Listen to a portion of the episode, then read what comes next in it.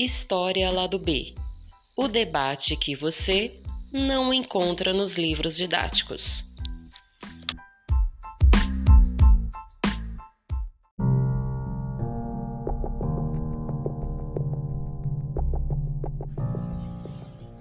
Existem três tipos de pessoas: as de cima, as de baixo e as que caem. Não há melhor frase para iniciar a fábula que é o filme O Poço. Situado dentro de uma prisão vertical conhecida como Poço, o longa é protagonizado por Goreng, um homem que faz por conta própria a escolha de ir para o local com o intuito de parar de fumar. Lá dentro, ele conhece o velho Trimagazi, seu companheiro de cela. Há meses na prisão, o ancião explica para o jovem como funciona o dia a dia. Não há contato com a luz do sol, nem tempo para esticar as pernas e se exercitar do lado de fora. A única ação que ambos têm durante todo o tempo é esperar por uma plataforma de comida que se move para baixo entre os andares todos os dias. Como Goreng e Trimagazi estão no nível 48 do poço, eles precisam aguardar que os dois presos em cada um dos 47 níveis acima se alimentem até que os restos cheguem ao seu andar. Preparado no nível zero, o luxuoso banquete fica em todos os níveis por apenas dois minutos antes de descer para o próximo. Nenhum preso pode segurar o resto consigo, com o perigo de receber uma punição. Conforme o tempo passa, Trimagazi explica para o protagonista que nem sempre eles terão o que se alimentar e que os presos dos andares de cima pouco se importam com quem está abaixo. O único alento e também o maior medo de que vivem no poço é que a cada 30 dias as duplas trocam de lugar aleatoriamente. Quem está no nível 1 pode ir para o 147. Quem está no nível 147 pode ir para o nível 1. Essa dinâmica força com que todos os presos passem pelas mais diferentes situações, o que, em alguns casos, pode significar atingir o limite que um ser humano pode chegar ao tentar manter a sanidade, passando muita fome.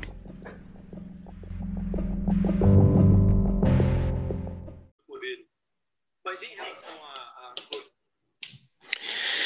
Fala, meus amigos, estamos aí de volta com mais um episódio do História Lado B, gravando aí nessa terça-feira, devido a alguns problemas técnicos e também compromisso. Mas a gente volta então no História Lado B para gravar para vocês. Hoje nós vamos discutir sobre um filme extremamente discutido e comentado no stream da Netflix, que é o filme O Poço. A gente vai tentar então fazer aqui uma análise filosófica e sociológica, além, claro, de histórica desse filme. Muita gente ia aguardando essa análise. Para me acompanhar nessa análise e a gente poder debater sobre esse filme, eu gostaria de chamar aqui eu, o meu companheiro aí de podcast, me ajuda aí nas análises, professor Wagner Alves. Boa noite, professor Wagner. Boa noite, Marquinhos. Boa noite a todos os nossos ouvintes aí do canal História lá do B. É sempre um prazer estar participando com você sempre com muita qualidade, trazendo informação, entretenimento, coisas que a gente não encontra nos livros didáticos normalmente, né? Como é que você está? Tudo tranquilo? Tirando o isolamento e a vida de professor em tempos de isolamento, tá tudo tranquilo, né? A gente está em casa, mas em momento nenhum deixa de trabalhar, né? Mas isso que importa, tem que estar tá trabalhando, que, como diz aí, os grandes, o, tra o trabalho enobrece o homem, não é isso? É isso aí. Vaguinho, então hoje é, vamos então encarar essa análise desse filme e aí eu vou pontuando algumas coisas, você também vai vai fazendo a sua pontuação. Eu queria iniciar é, pontuando alguns aspectos aqui, tá? Só para a gente iniciar. Primeiro é aquela ideia, Wagner, de encarar o filme O Poço como uma fábula, né? Por que, que a gente tem que alertar o nosso ouvinte sobre encarar o filme como uma fábula? Né? Porque várias coisas que acontecem ali, como o elevador sobe, como o elevador desce, né? O modo das pessoas estarem ali, o, as, a, o diálogo que ali se apresenta, tudo aquilo traz uma noção de fábula e que, claro que a gente aprendeu na escola que fábula tem como característica central a presença de animais, né? Mas talvez o que eu queria chamar o filme dentro dessa característica é o caráter educativo que esse filme tem, a gente vai discutir aqui, e essa relação que o filme tem com o cotidiano. O que, que você pensa a esse respeito? Eu, eu, eu li algumas críticas, fiz a minha própria crítica, vi algumas análises, algumas completamente sem nexo ao meu entendimento, vamos deixar bem claro, outras com muito fundamento. E o filme em si é um filme que tem uma, uma interatividade com o espectador muito forte. É um filme forte, é um filme com imagens pesadíssimas, que representam bem o conceito da sociedade que vivemos hoje e vivemos ao longo da história, né? É, esse conceito que se estabelece através dessa plataforma e dessa fábula que você citou aí muito bem, é um filme que repercutiu demais, né? Um filme que teve uma projeção internacional muito longa através da Netflix e é bem interessante porque a Netflix traz para a gente produções cinematográficas que estavam fora do padrão nacional, né? Estavam fora do círculo midiático comum, como Globo, SBT, por exemplo. Então, a gente passa a ter acesso a produções espanholas, francesas, russas, austríacas. Isso é muito bom porque a gente pode conhecer é, modos de produção cinematográfica de outros países e como a gente enxerga isso, né? O próprio cinema indiano também sempre muito bem representado. Vaguinho, a referência assim mais clara que eu consegui perceber no Poço, para os nossos ouvintes acompanhar, são duas obras clássicas. E eu queria também que você comentasse um pouco. Uma é Don Quixote e o outro é a Bíblia. Eu acho que essas duas obras, Don Quixote e a Bíblia, de certa maneira, para mim, elas entremeiam os diálogos. Tá? A começar, se você reparar a, a aparência do Gorengue, né, com o Don Quixote e a aparência do Trimagazi com o Sancho Panza. Eu acho assim, é, se você pensar a, a, característica desses dois personagens, relembra muito essa questão do, do Don Quixote, além da referência bíblica o tempo todo presente. Você também conseguiu notar alguma coisa a esse respeito? Não, eu vejo o Don Quixote muito presente nessa, nesse filme, principalmente por causa da, além da questão da aparência física, né? O cavaleiro de escudaria, né, tão irrealista, tão fora da realidade, mas ao mesmo tempo tão focado nos conceitos mundanos. Ah, é, e do lado, o seu fiel escudeiro, né, representado pelo, pelo seu companheiro, que é o Trimagazi, que vai demonstrar um conceito de realidade. Essa disputa entre realismo e realidade é muito presente no filme, né? O próprio, a própria ideia de como que esse realismo ele vai se materializando e como que o filme ele vai o tempo inteiro permear a obra, né? Não é à toa muito comparativa em cima disso e o, o Don Quixote ele é muito presente na obra o tempo inteiro, né?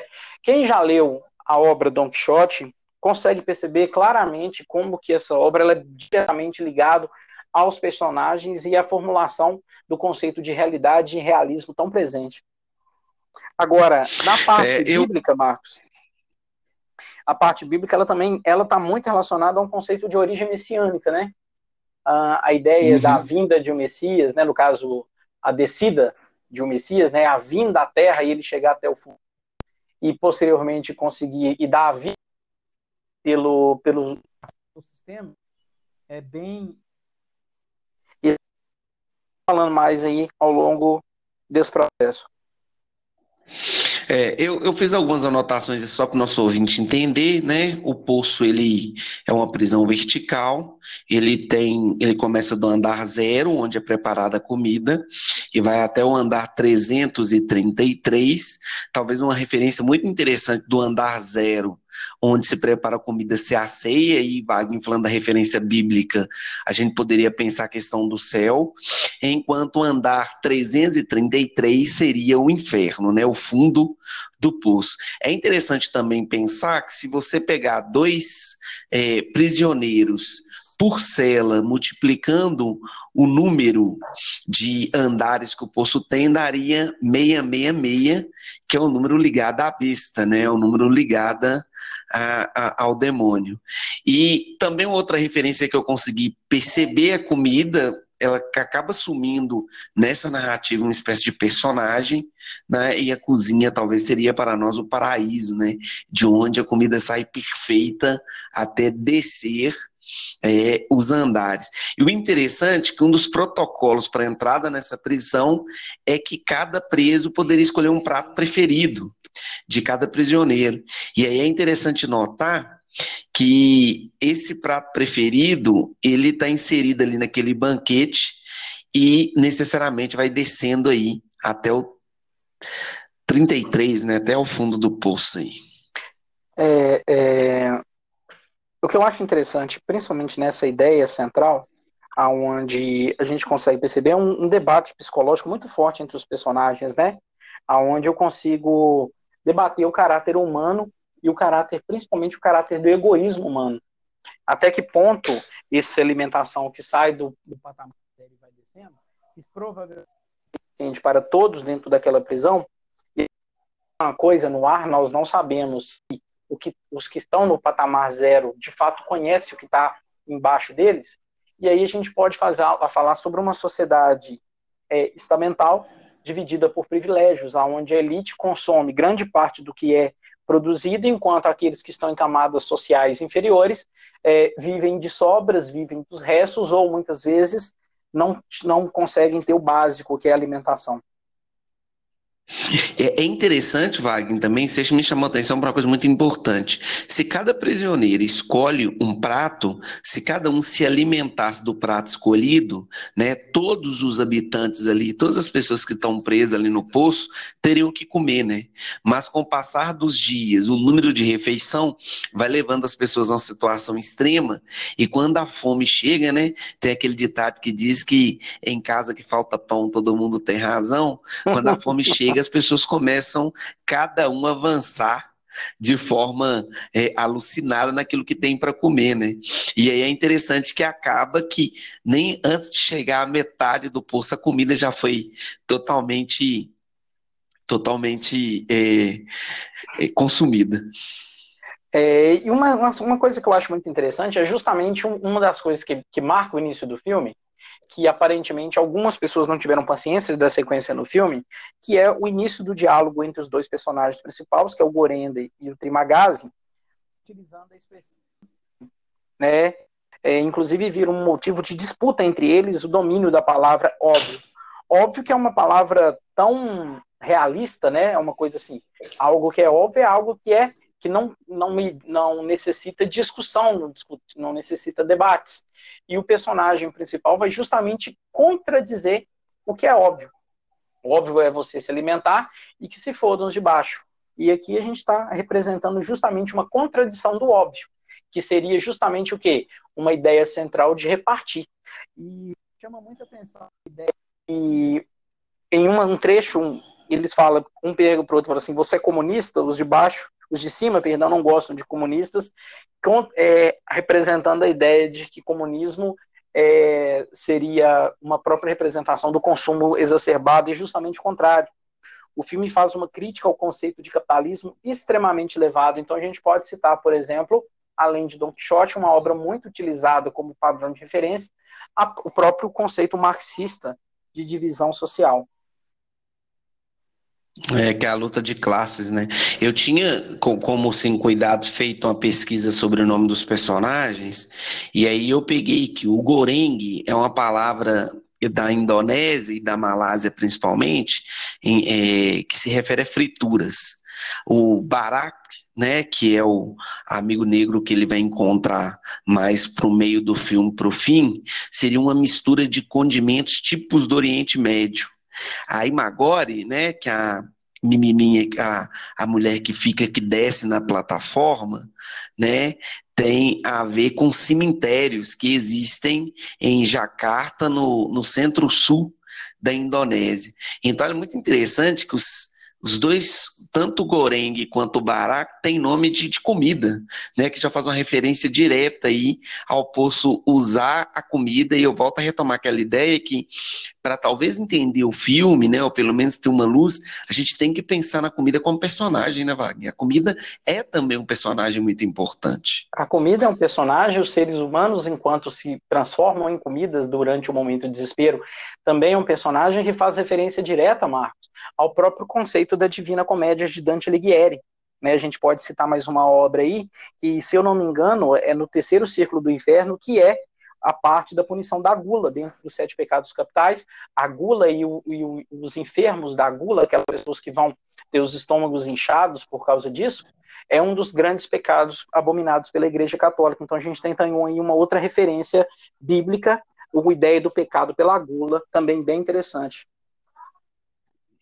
É, quando a gente fez aquela referência a Don Quixote, né, com o Goreng e, e o Sancho Panza com o Trimagazzi, é muito interessante que tanto o Goreng quanto o Don Quixote, para quem conhece um pouco a obra, eles não precisavam se aventurar, se aventurar, né? Eles eram privilegiados nesse sentido. O Don Quixote leu tanto romance de cavalaria que resolve transformar a vida dele em um romance de cavalaria.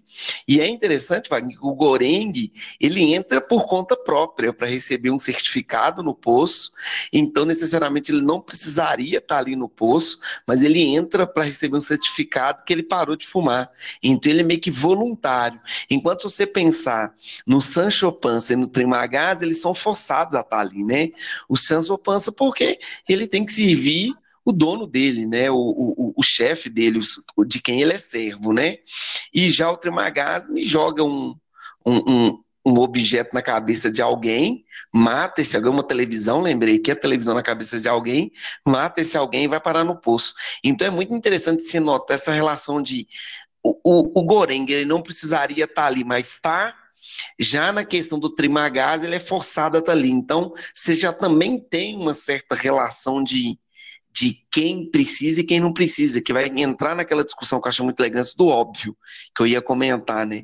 Por que que pro Goreng é, nada é óbvio, porque ele quer entender aquela relação que existe ali no poço. Já o Trimagazzi vê aquilo de forma real, fria, e por isso que tudo que ali se articula parece para ele óbvio. É, e a gente consegue perceber, além disso, Marcos, um, um conceito bem interessante é, dentro dessa linha, que é a ideia de como que toda essa relação tem um objetivo, né? O cumprimento de uma pena ou a busca pelos certificados está diretamente ligado à tentativa de mudança de uma estrutura social. Né? No caso do personagem principal, ele quer um certificado porque ele quer uma, uma necessidade. Então, a gente pode fazer um conceito de meritocracia da sociedade, uma meritocracia tão de uma falácia, né? Aonde eu teria que ascender socialmente. E aí eu entro num ponto de contradição da própria obra do Dante Alighieri, que é a mobilidade social que eu tenho ali dentro, porque ele, se eu não me engano, dentro de um mês ele recebe um gás do sono e ele acaba descendo ou subindo na estrutura do poço. E aí eu crio aquela condição, olha, eu tenho um mês para poder sobreviver, talvez uma relação direta com o conceito de um mês de salário. Né? Dentro de um mês eu tenho que me manter vivo e a partir daquele mês, na data específica, eu posso subir pelos meu, pelo meu mérito de ter me mantido vivo, obviamente alimentando do outro ser humano, e conseguir um aumento na escala social.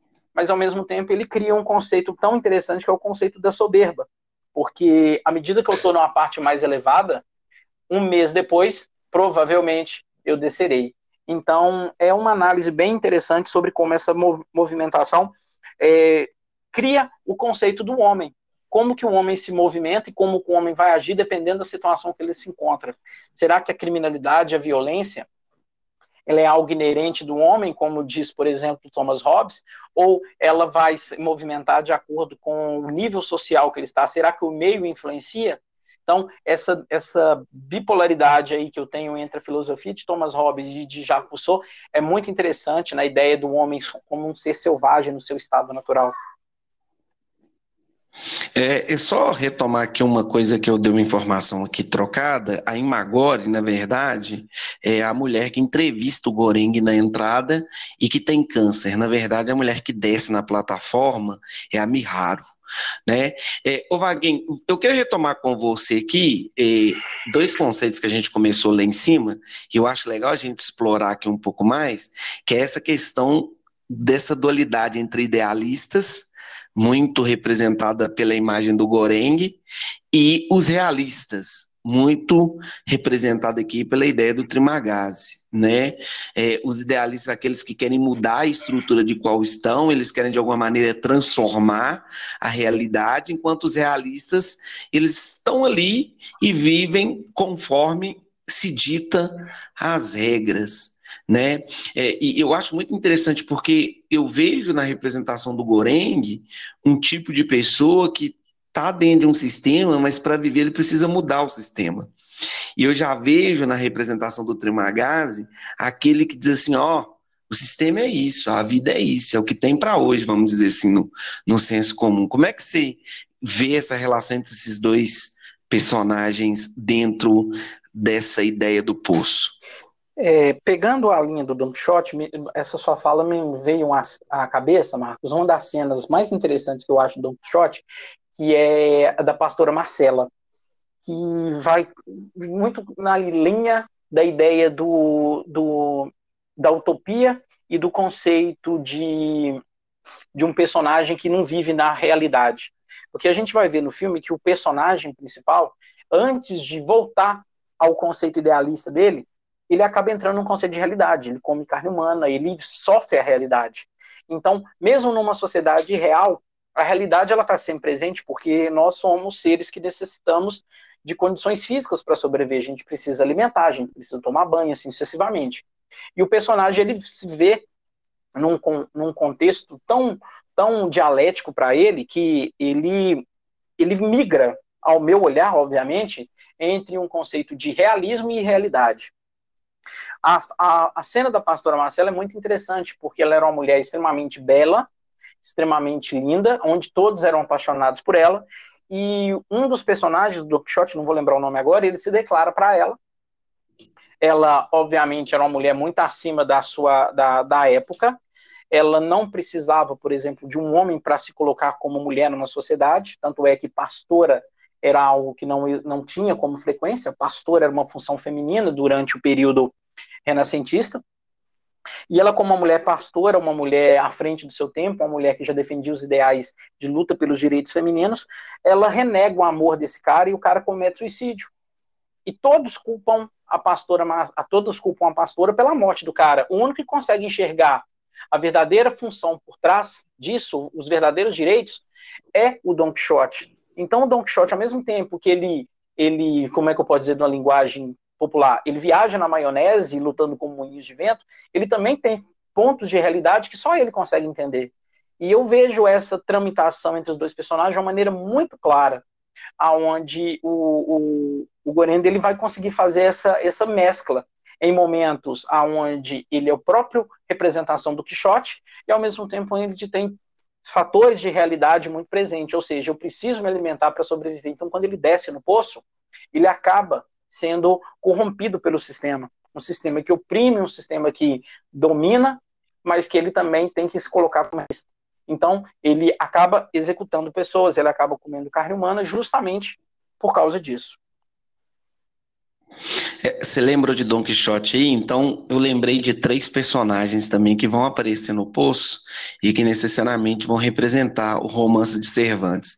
O primeiro é a Miharu, se a gente pensar que a Miharu poderia ser representada na obra de Don Quixote como a Dulcinea. Para quem não leu Don Quixote, Dulcinea é a mulher idealizada, né, por Quixote. E a Miharu vai ser a mulher idealizada por Goreng, né? E o Goreng, eu acho que é o único personagem que consegue ver bondade, ou pelo menos um bom sentimento na Miharu. Né? Você percebe que é uma personagem que vai ser estrupada, estuprada ao longo na plataforma pelos homens. É uma personagem que mexe vira tá machucada. Só que ele, ao olhar para ela, Eu não sei se ele vê a representação ali de uma mãe que está em busca de um filho, que a gente fica conversando ali o tempo inteiro se essa criança existe ou não existe, se a criança que aparece no final ela é idealização da mente do Gorenga, ou se realmente a criança está ali. Então a Dulcineia aí como Miharu. E o outro, dois personagens que eu acho muito interessante é o Barat e a Imagore, né? O Barati é o personagem negro que ele encontra e necessariamente quer sair, né? Quer subir, né? E, e a Imagore é a mulher que entrevista ele e depois eles tá com câncer, eles têm contato lá dentro do poço. E é interessante, Wagner, que tanto o Barate quanto a Imagore poderiam ser a Duquesa e o Sansão Carrasco. Em que sentido? Esses dois personagens, eles acabam alimentando o idealismo do Quixote. Repara para você ver, quando ele encontra o Bará encontra a Imagora, é sempre depois ele ter um processo de desencantamento. Quando ele fica nesse irrealismo e que você apontou tão bem. Então esses dois personagens, eles estão sempre na interseção para recobrar essa ideia idealista dele né? E é muito legal que tem uma cena que você vai lembrar que para mim uma das melhores cenas desse filme é quando ele começa a comer o livro. E aí eu tenho sempre aquela pergunta se ele comendo as páginas do livro seriam o fim do idealismo, né? O momento que ele resolve não mais encarar as questões com um certo idealismo. É bem, é bem complexo esse filme, né? Bem interessante. É, eu, eu concordo com tudo que você disse, hein, Marquinhos, né? Eu achei essa sacada do Don Quixote aí. O filme é a própria representação do Don Quixote numa, numa versão um, um tanto quanto é, grotesca, né? Pelos fatos do, do filme ter tanta violência explícita como é demonstrado. Ah, o Marquinhos, uma coisa que me chama muita atenção nesse filme é que eu já comecei falar, mas eu queria que você, como especialista em filosofia, pode abordar melhor do que essa, essa, essa concepção de realidade e realidades, mas na ideia do, do homem como um ser natural, a ideia de um bom selvagem ou um ser movido pelos conceitos da sociedade. Né? A, o embate filosófico que eu tenho ali da teoria absolutista de Thomas Hobbes, como um homem do lobo, um homem um lobo do próprio homem, ou a ideia de um de um homem bom por natureza que é corrompido pelo sistema, como diz na teoria de Rousseau. Como é que você entendeu isso aí? Eu acho que é, em determinados momentos do filme você tem essas do, esses dois filósofos, vamos dizer assim, a representação da teoria desses dois filósofos se contrapondo. Tem hora que você tem a teoria de um sobressaindo sobre do outro. Então eu acho que é, é, assim, elas estão muito em relação e em contradição. O que, que eu estou querendo dizer com isso, né? Para ficar mais claro para quem está nos escutando. O Rousseau ele defende uma ideia clássica que o homem ele é bondoso por natureza. Né? O Rousseau tem uma frase que eu sempre repito para meus alunos, eu gosto muito, que ele diz que ninguém é bondoso com si mesmo, pois a bondade é um sentimento que pressupõe o outro. Seja, a gente só pode ser bondoso em relação a alguém.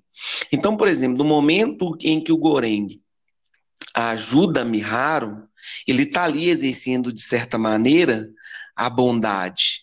Né? Mas no momento em que o Goreng assassina é, o, é, o Trimagazi e a Miharu primeiro ajuda ele, ele vai lá, assassina o Trimagaz, ele está ali defendendo aquela ideia clássica do Hobbes, que num estado de natureza cada um pensa em si, que o Hobbes chama de juízo em causa própria. Então, na verdade, essa, essa relação, essa dualidade entre o homem ser bom, o homem ser ruim, elas parecem que elas estão num, num fluxo dialético. Ora um, ora outro. A mesma coisa também quando você estava comentando aí que você chamou de realismo e irrealismo, que eu chamo de realismo e idealismo. Aí eu vou te dar duas, dois objetos para você pensar que é muito interessante. O realismo é representado pela faca do Trimagazzi. Né? Por que, que o cara vai com a prisão com uma faca? Ele vai com a prisão com uma faca porque em algum momento que ele precisa, ele tem a faca. E o tempo todo ele fica enaltecendo a qualidade da faca, que ela corta qualquer coisa. Né? E o idealismo, o idealista leva um livro.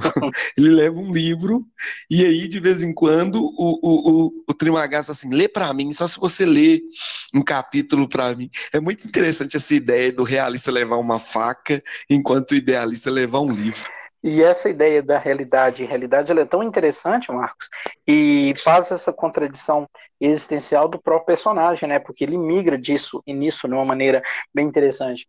Ô Marquinhos, uma, uma, uma teoria que vem muito na minha cabeça ao assistir esse filme, né? Quando eu vi, eu vi ele duas vezes para a gente fazer essa análise, é, foi a teoria da Hannah Arendt da, do conceito de banalidade do mal.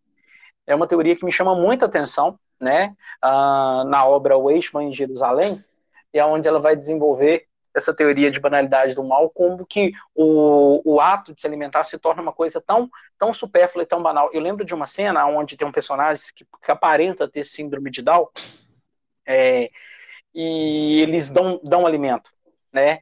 E aí o personagem, mesmo sendo alimentado, ele fala com, com, com os dois personagens que estão descendo na plataforma. Uh, é, independente de você estar tá dando alimento ou não, eu vou abrir a barriga do cara e vou comer o que está dentro da barriga. Então, ou seja, não é simplesmente um.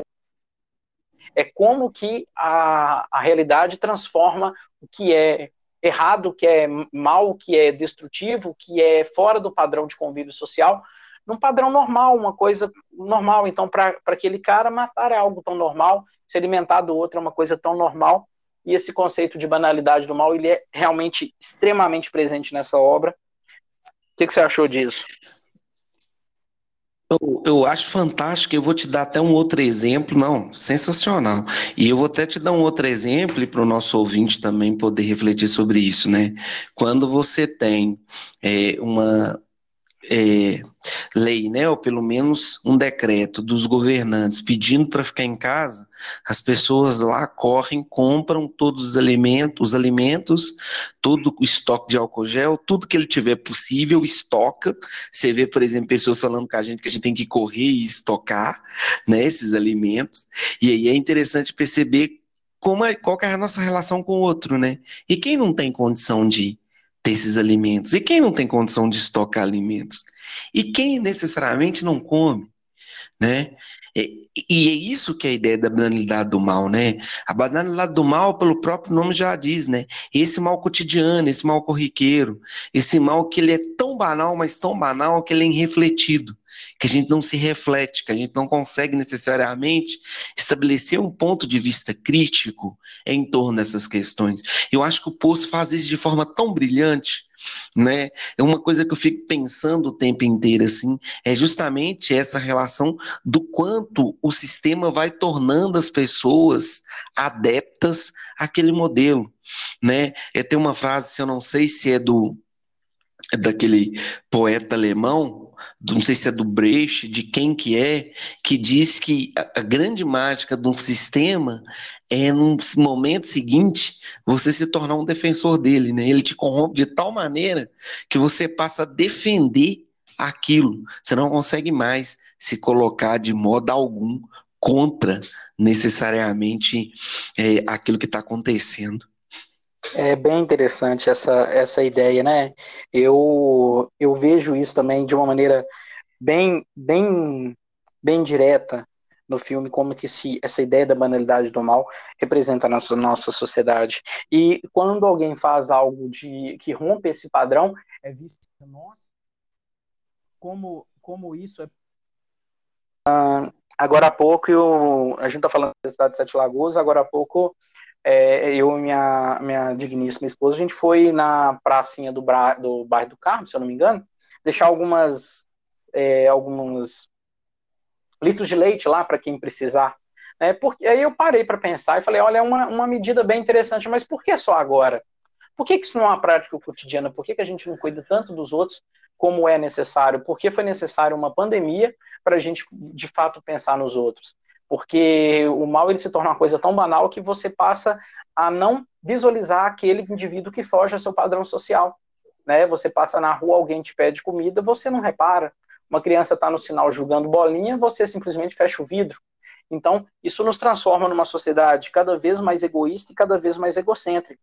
Então, dependendo do fato que acontece, é bom para dar uma chacoalhada na população, para ver o tanto que a gente é egoísta e tanto que isso é representativo. Eu acho que o filme mostra muito isso de uma maneira bem interessante, como que a sociedade por si só é egoísta, como que cada um pensa em alimentar a própria barriga e não pensa nos outros.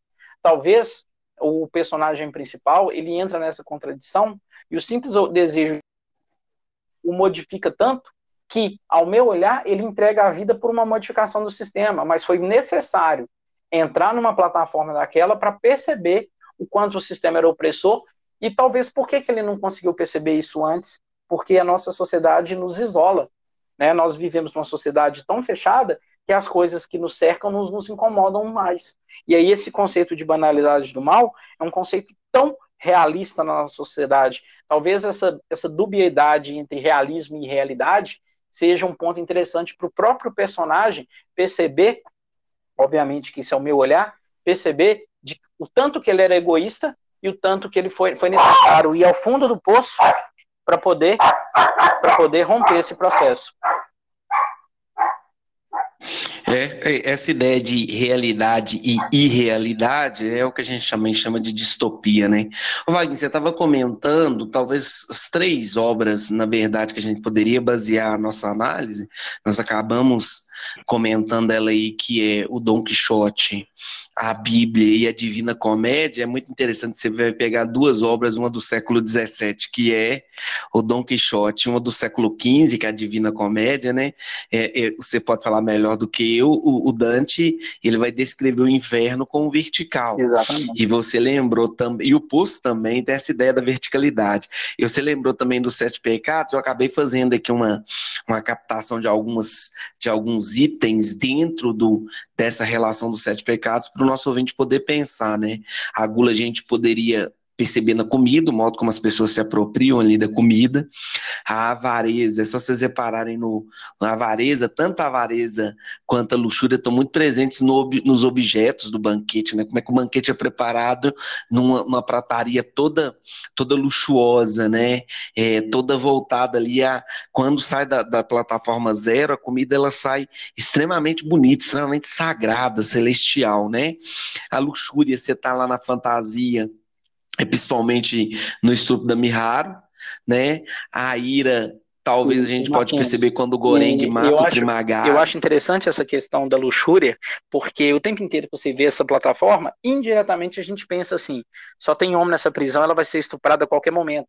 E a cena do estupro, ela demora para acontecer, mas ela te induz a pensar isso o tempo inteiro. Né? Como que essa questão da luxúria é tão presente. É, não, com certeza, é, e, e é muito presente, né?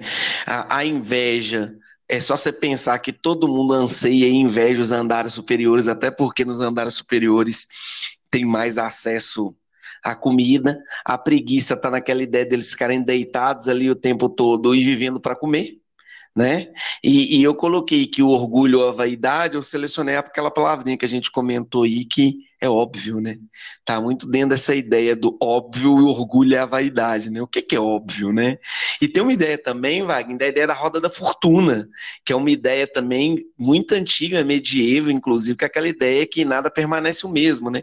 A gente pensa na roda da fortuna, mas eu, como professor de filosofia, eu penso em Heráclito, né? Tudo está em constante mudança, né? Não se pode entrar duas vezes no mesmo rio, pois da segunda vez você não é o mesmo e no rio correm outras águas, que é uma ideia que está muito presente ali nessa, nessa discussão. E aí entra numa contradição que eu acho bacana, que é essa linha da roda da fortuna, que é o conceito cíclico da prisão, né?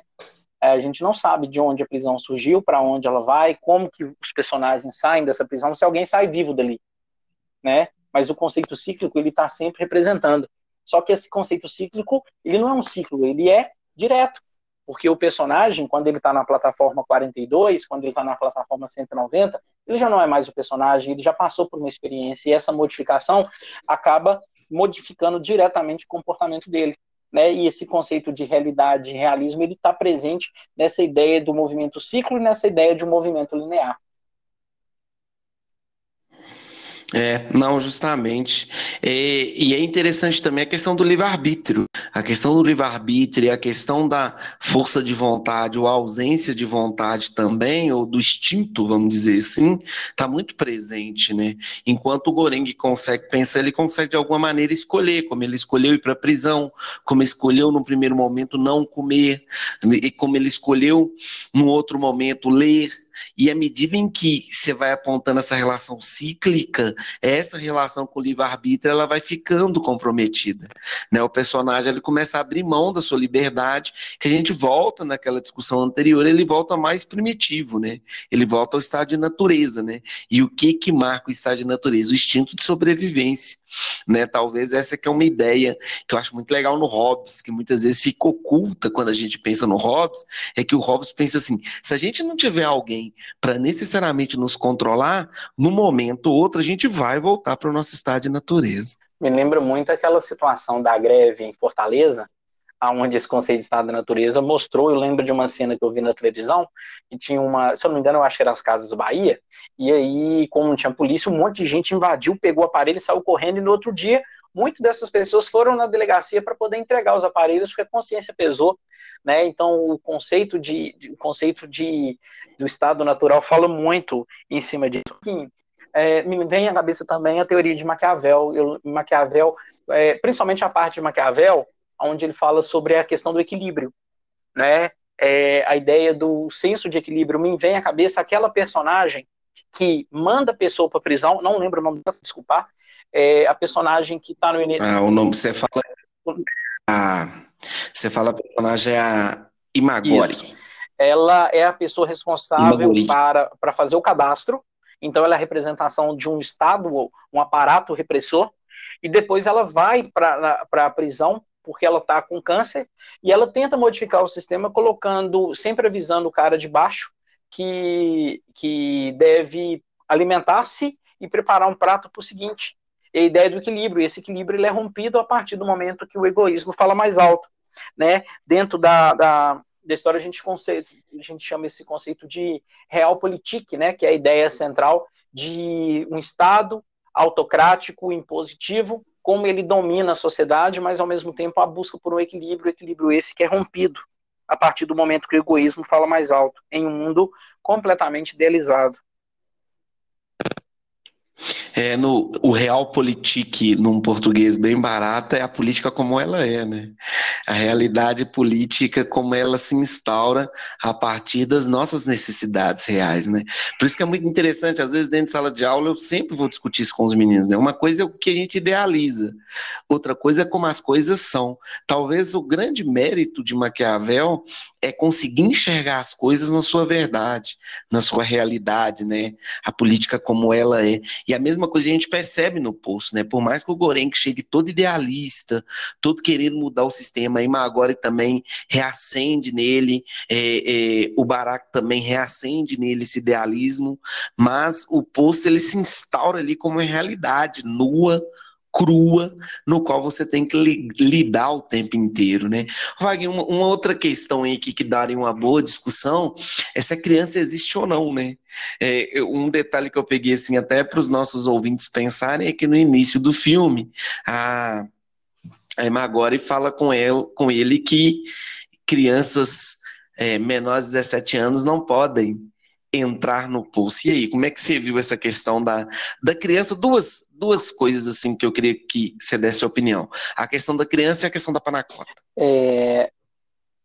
São duas coisas bem interessantes, Marcos. Eu vou falar um pouquinho sobre a questão da, da panacota, né? Um doce que significaria, numa, numa, num processo, pelo menos pelo meu olhar, uma, uma, um processo revolucionário, né? Enquanto descer aquele doce e mandar aquele, aquele alimento que é uma sobremesa, algo que encanta tantos olhos, chegar de volta ao topo sem ser tocada, poderia significar uma luta de classes, a, a movimentação e a luta por direitos. Né? É, e essa criança, talvez, Uh, ela fica é um, um, ponto contraditório no filme porque a gente não tem noção de como essa criança de fato existiu se essa mulher tem tempo suficiente para estar nessa prisão e ela teve o filho lá mediante uma, uma situação de estupro a gente sabe quanto tempo aquela personagem está de fato essa criança entrou com um erro do sistema. É, é impossível de analisar. E como que a alimentação chega para essa criança até o último poço? Porque a, a gente só vai perceber a criança no final né? E a ideia de dar a vida por um semelhante talvez seja a grande sacada do filme e o ponto que deixou todo mundo sem entender o final do filme, né? Então, essa relação entre a panacota e a criança é, são duas relações muito interessantes, ao meu ver. Um, um, conceito de revolução, mas principalmente a ideia de que a revolução ela deve ser constante, como diz Marx, né? Ela deve ser contínua. Me vem à, à mente agora uma, uma pintura muito famosa da Revolução Francesa de 1830, que é a, a pintura Liberdade Guiando o Mundo, de Eugène Delacroix. E aí, se a gente vai analisar essa pintura, a gente vai ver que eu tenho o conceito de liberdade, que é a ideia de sair do poço, né? Mesmo que seja após a morte, a liberdade, ela está sempre pisando em cadáveres. E do lado da liberdade, eu tenho uma criança. E essa criança que pode ser muito bem representada como o futuro do processo, o futuro da revolução. No, na obra Os Miseráveis de Vitor Hugo, você tem um pequeno personagem que é o Gervais, que ele vai estar sempre aparecendo como a ideia do futuro do processo evolucionário. Então, para modificar essa estrutura, é necessário ir ao fundo do poço, entregar o próprio conceito da vida pelo ideal de liberdade. Então, talvez, quando o personagem morre né, e vê um dos seus primeiros algozes e libera a criança, eu vejo muito a questão do, do personagem dos, do do Miseráveis de Vitor Hugo, a ideia de que essa revolução tem que ser constante, ela deve ser sempre permeada, a ideia de que as ideias não morrem, né? Como o personagem morre, mas as ideias permanecem. Mas para isso é necessário chegar ao fundo do poço.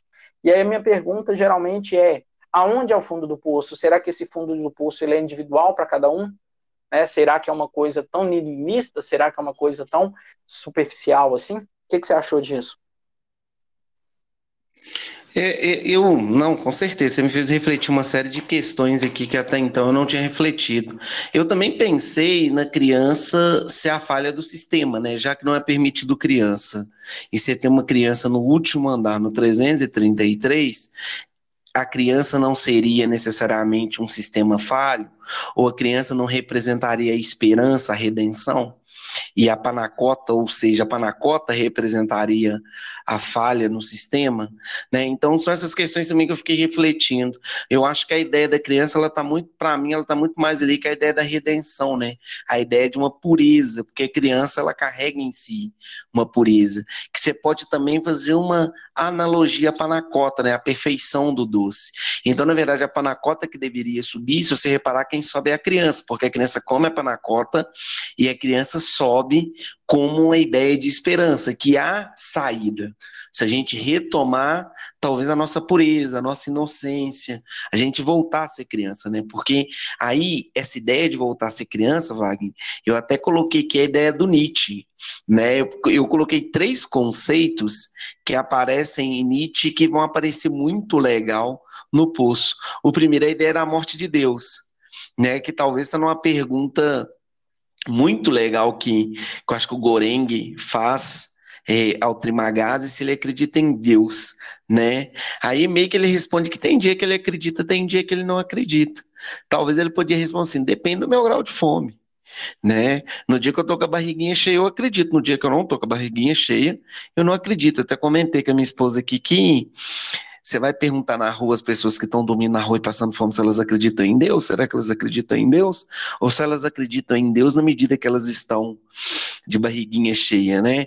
E, e o Nietzsche diz de forma muito forte, latente, que Deus está morto e quem matou Deus somos nós. Eu acho que o poço revela muito também essa face de que nós matamos Deus, né? Nós matamos Deus todo dia. E a outra ideia é o niilismo. Para quem não sabe, a ideia de niilismo é a ideia de vazio de não acreditar que exista sentido para a vida. Né?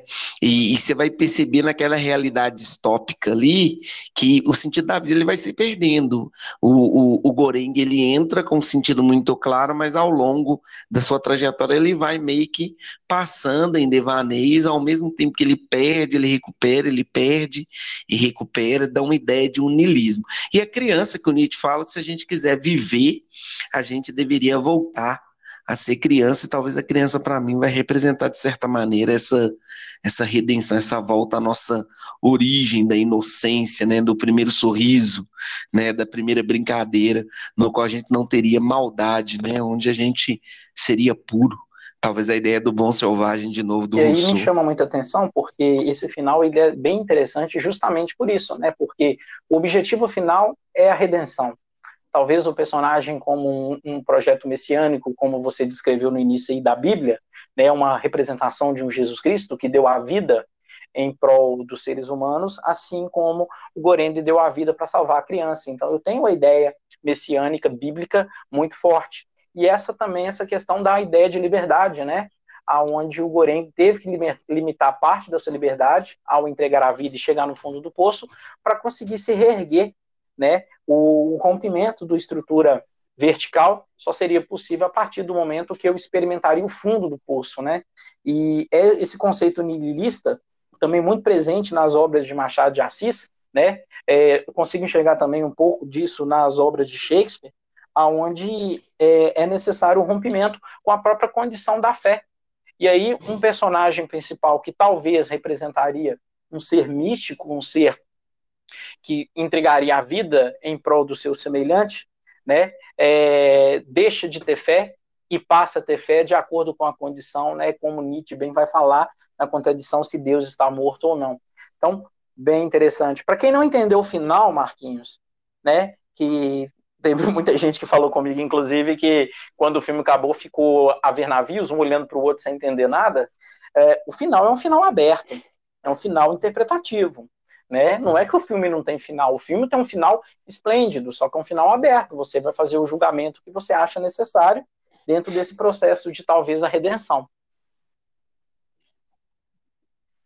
É, não, com certeza. É, outros dois conceitos filosóficos que eu busquei aqui é o conceito do Bertrand, do Jeremy Bertrand, que é o parnótipo, para quem não sabe, o parnótipo era a ideia de uma prisão vertical, no qual com uma torre no meio, no qual os vigias, né, uma prisão vertical, né, é, aliás, uma prisão é, circular, desculpa, com uma torre no meio, no qual as pessoas que estão ali na, na prisão vê a torre, né, e não sabe de qual é, direção esse esse vigia está olhando, que é aquela ideia também de um poço com a abertura no meio, no qual você olha e todo mundo observa todo mundo.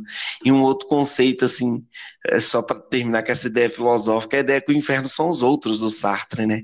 O Sartre vai apresentar um conceito que eu gosto muito, de mostrar que a nossa existência ela está sempre permeada por outras existências, o que acaba diretamente nos afetando, né?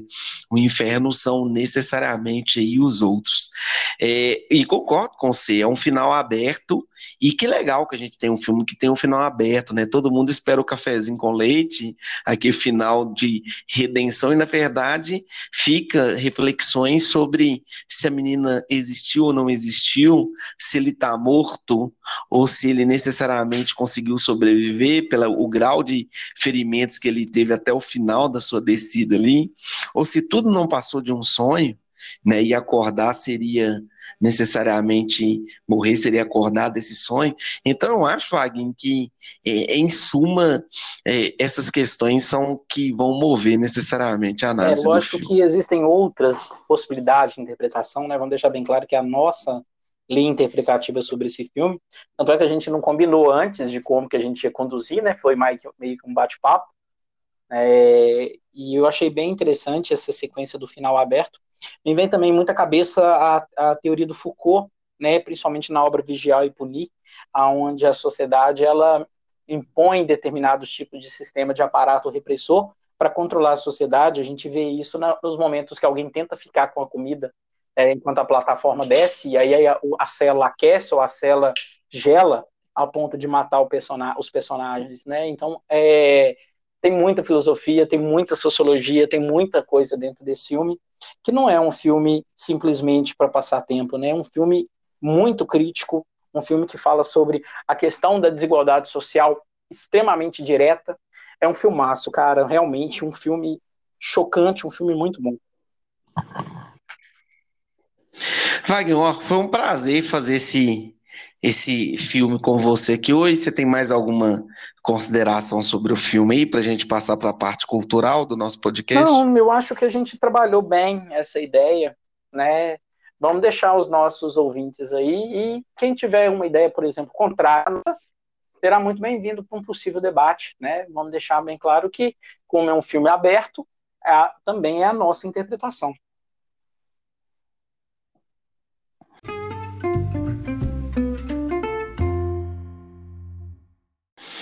Então é isso. Nós então encerramos aqui o nosso debate sobre o posto. A gente vai passar para o nosso quadro cultural.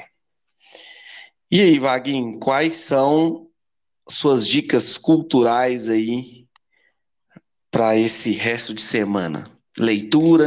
A gente citou tanta coisa aqui, você lembra algumas coisas? Eu acho que a gente talvez poderia elencar para os nossos, nossos ouvintes aqui algumas coisas que eles podem estar lendo ou buscando aí? O que, que você Eu vou sugere? sugerir, então, uma análise de uma pintura. Tem muito tempo que a gente não fala sobre análise de pintura, que é a pintura que eu comentei, do Eugène Delacroix, né?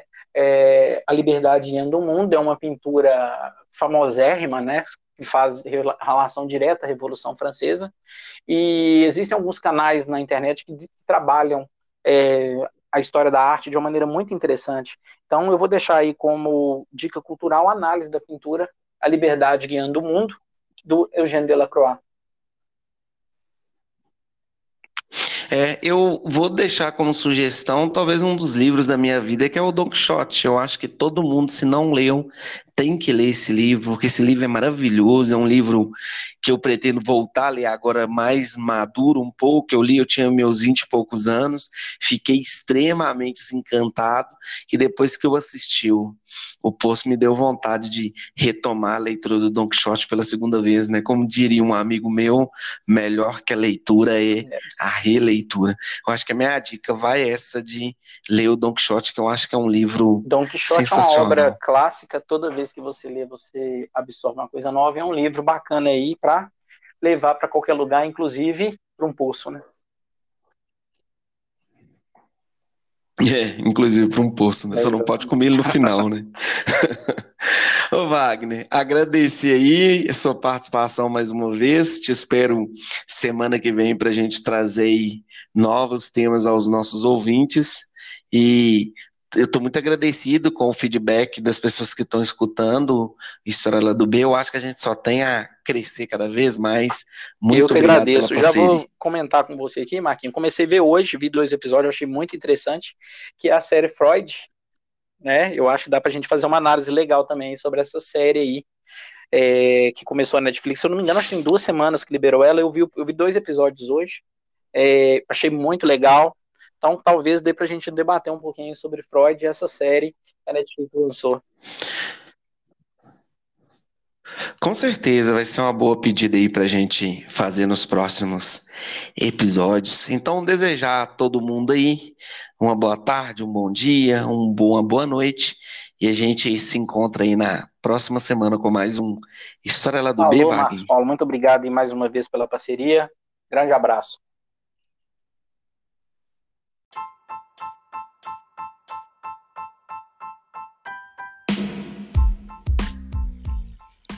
História Lado B o debate que você não encontra nos livros didáticos.